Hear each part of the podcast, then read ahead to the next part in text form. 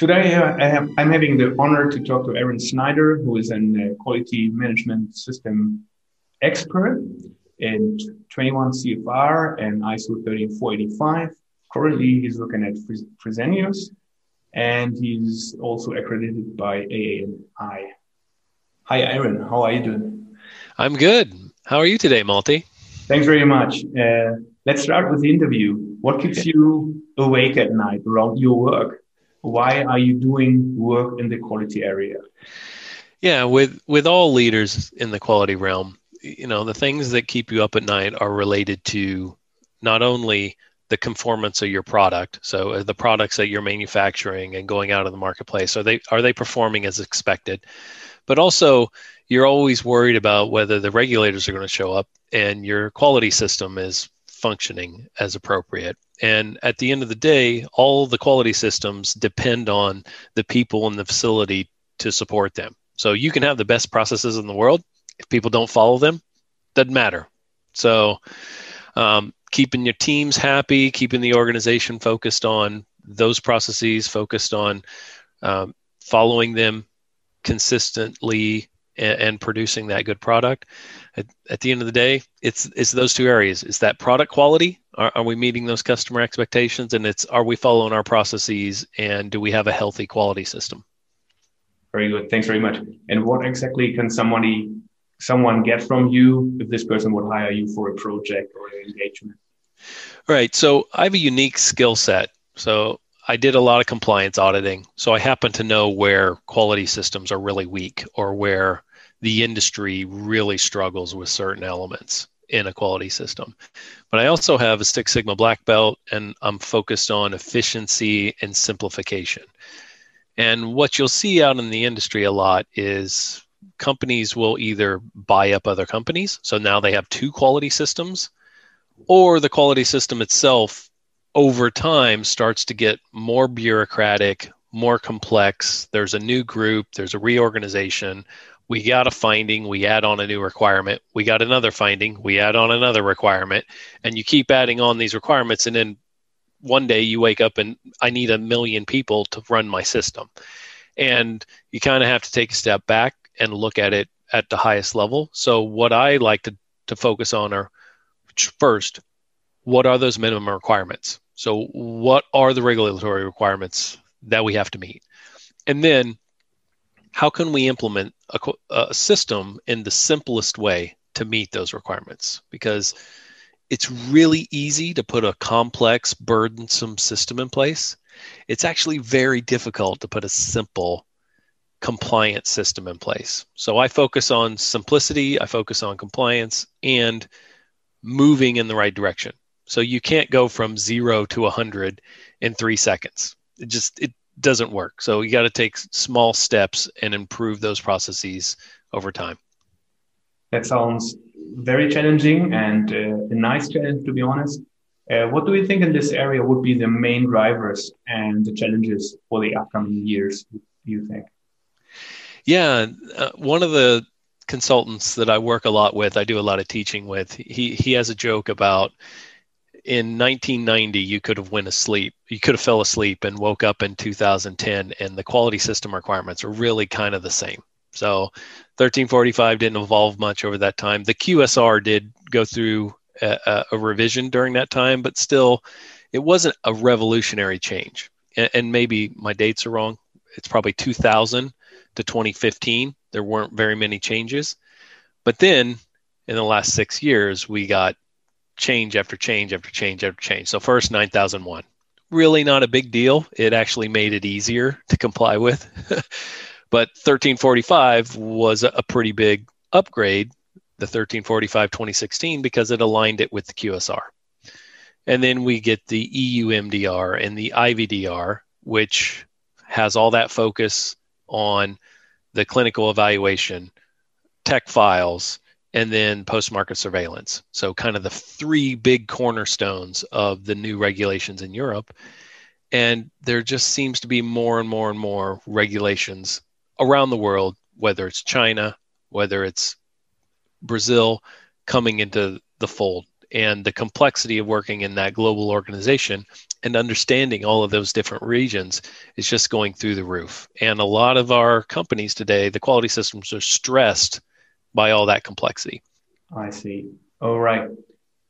Can you maybe tell me something about your most challenging period in your quality life and what did you do to overcome this obstacle? Yeah, so I was actually hired um, by Waters Corporation to help get the their corporate site ready for an FDA inspection. So they had recently started selling medical devices and they they knew that their quality system needed to be upgraded. And the most challenging part of doing that was coming into an established organization that had been highly successful in producing analytical test equipment for basically pharma and research and try to get them to think like a medical device company and follow CGMPs to, to get in line with the QSR. And that shift from 9001 over to medical device quality system was a, a, very difficult shift. Not only shift in mindset, but a shift in the resource requirements, a shift in the internal systems and how they have to operate, and then the behaviors of the people.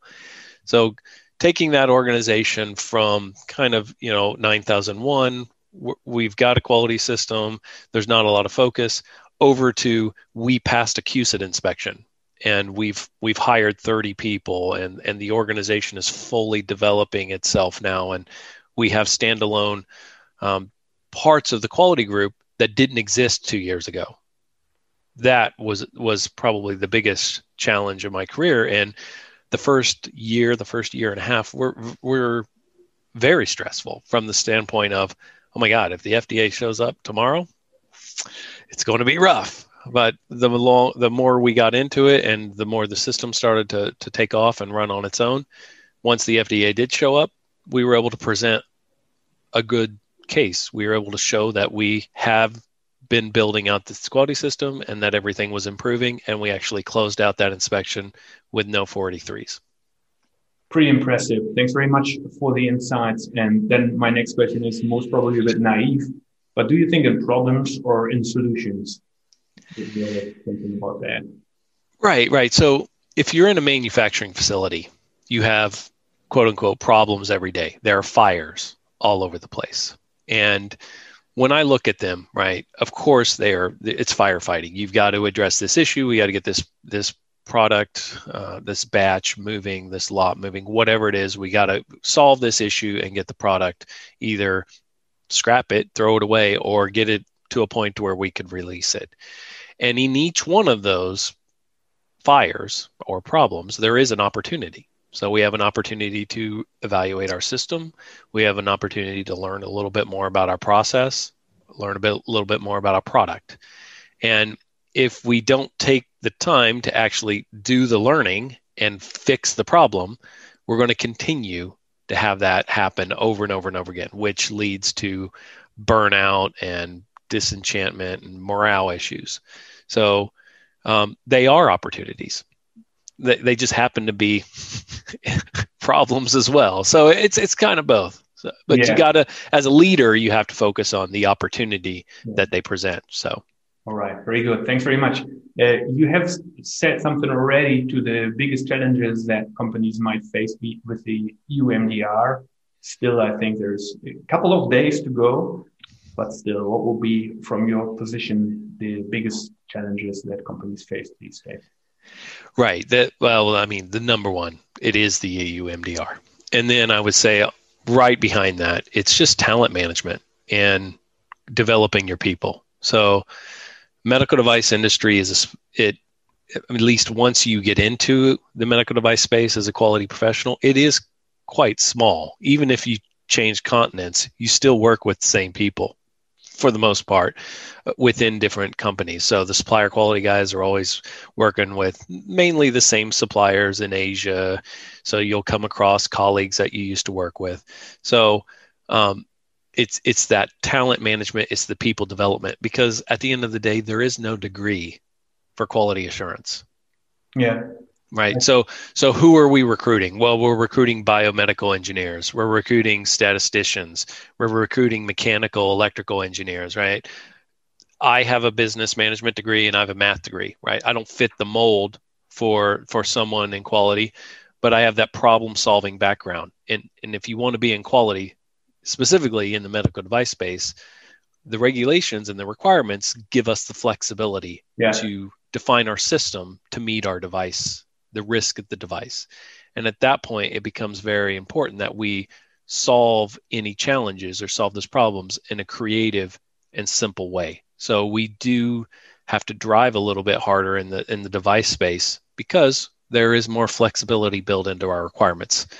And that flexibility itself presents risk. So we have to manage that as well. But I would just say I would say it's talent management outside of the changing regulations because they're cha- they're changing so fast now. I see. Is the same also counting for the implementation of quality management systems? That you say that talent management or talent recruiting is the key to get this done? So, when it comes to implementing a quality management system, it, the, the, talent management is important, but it's it's not the most important. The most important is the leadership, and leadership basically top management in the ISO language. They have to commit to quality and they have to support the quality system, because if they don't, you can get by as a quality professional, but it's going to be really stressful and your quality system's not really going to function. People won't take it seriously. So I've worked in organizations where management review was really a waste of time. It was just a paperwork exercise. I mean, yeah, everyone showed up, but they weren't really participating. So at, at that point, what value are we providing to the organization if management doesn't buy in? So when it comes to implementing a quality system, you have to have top management buy-in and they have to support it and drive it. It's it's the same for Six Sigma, it's the same for lean manufacturing. If you don't have management buy-in, you know, people can make some progress, you can have a system that kind of works, but it's not going to have that that return on investment, the added value that really the regulators are looking for. Very good. I, I made the same experiences, so I can clearly say that I, I think that this is true. Coming back to the uh, manufacturing experience and quality, what do you think is better, uh, or what what can you benefit more from? Is that the quality control or is that quality maintenance? Right. So uh, it, it's it's good that you, you asked this question because you always have this discussion around QA, quality assurance, or QC, quality control.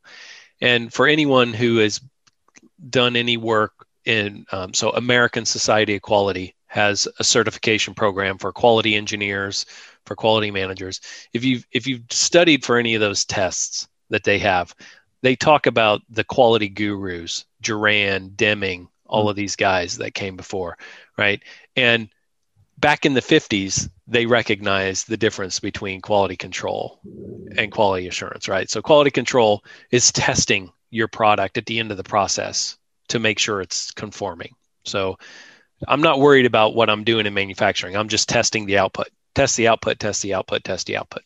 And in those situations, if the output is not, if it's non-conforming, okay, we're scrapping the product, we're reworking it, we're handling it twice. That causes other problems right? So if we're only focused on that end test, right, all of this variation and all of this trouble can be happening back here, and we're not going to see it until there's an actual problem at the end. So the whole concept between behind the QSR and behind 13485 is quality assurance. So let's control variation at the beginning. So let's control variation at the design. Let's have safe designs. Let's control the manufacturing process. As long as I operate in this defined range, I've shown statistically that I'll have acceptable output. So control, control. Then at the end, I don't need to test yeah. because I've I've done enough work to show that I've controlled my my design, I've controlled my manufacturing, I've operated within my established ranges, my output is going to be good. I've statistically shown my output will be acceptable. I still may do inspection.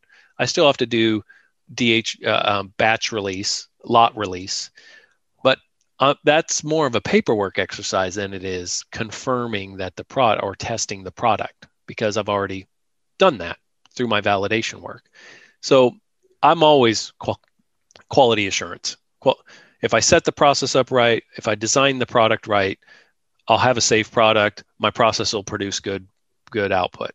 Um, if I'm not focused on that, okay, well then we have a lot of reactionary rework and double handling and waste, and I don't like waste.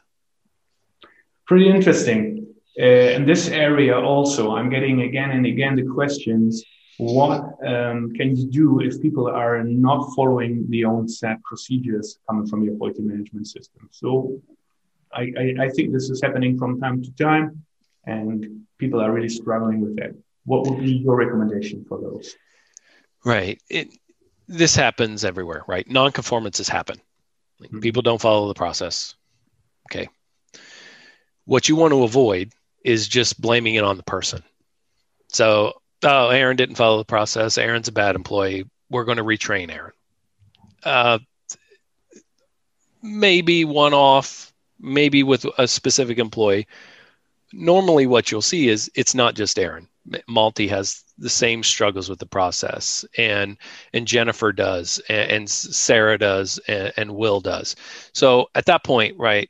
If if employees are struggling to follow the process, there's there's a number of different potential issues. It may be that the the capacity is not right. So we have a process that and uh, amount of work that we don't have the right number of people to do. Mm-hmm. Okay, because then everyone's going to struggle. We won't really know because they're deciding what's important and what's not. They're they're not following the process.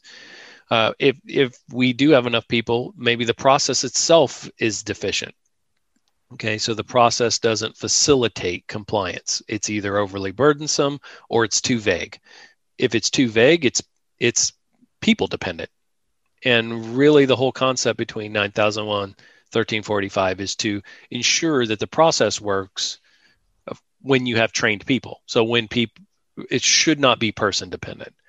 But if it's too prescriptive, it becomes resource dependent. And then you get into an issue with can we actually fulfill the requirements of our process? So, of course, whenever there's a problem like that, you have to look at the process and you've got to decide whether the process is adequate and whether it meets not only uh, the capacity demands, but also your human demands on, on top of that. And the process should be adjusted to uh, the process should be adjusted to facilitate compliance.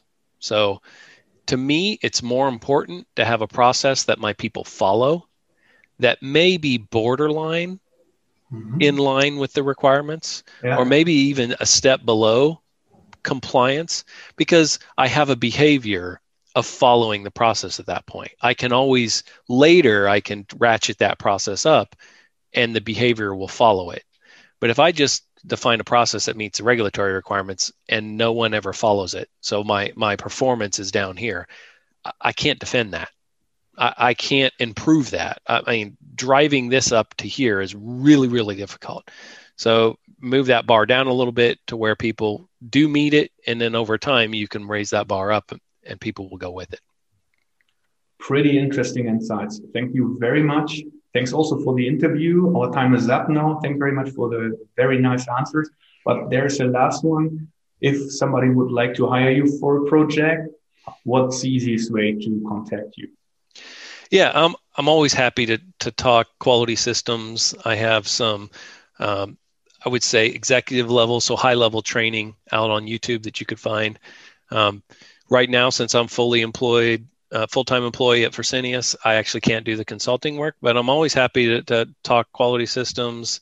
If you want to bounce ideas off of me related to training or other different concepts, I do train the industry and FDA as part of my faculty membership at AAMI. So I'm actually training CBER mm-hmm. in May. So we have a big class for CBER, and I'll also have a public course. So I think it is May 10th through the 14th, I have a public QSR course. So you can see me there. But um, yeah, look me up on YouTube or contact me at uh, qms.jedi at gmail.com. Thank you very much, Aaron. Have a great day. Thank you, Malti. It was good talking with you.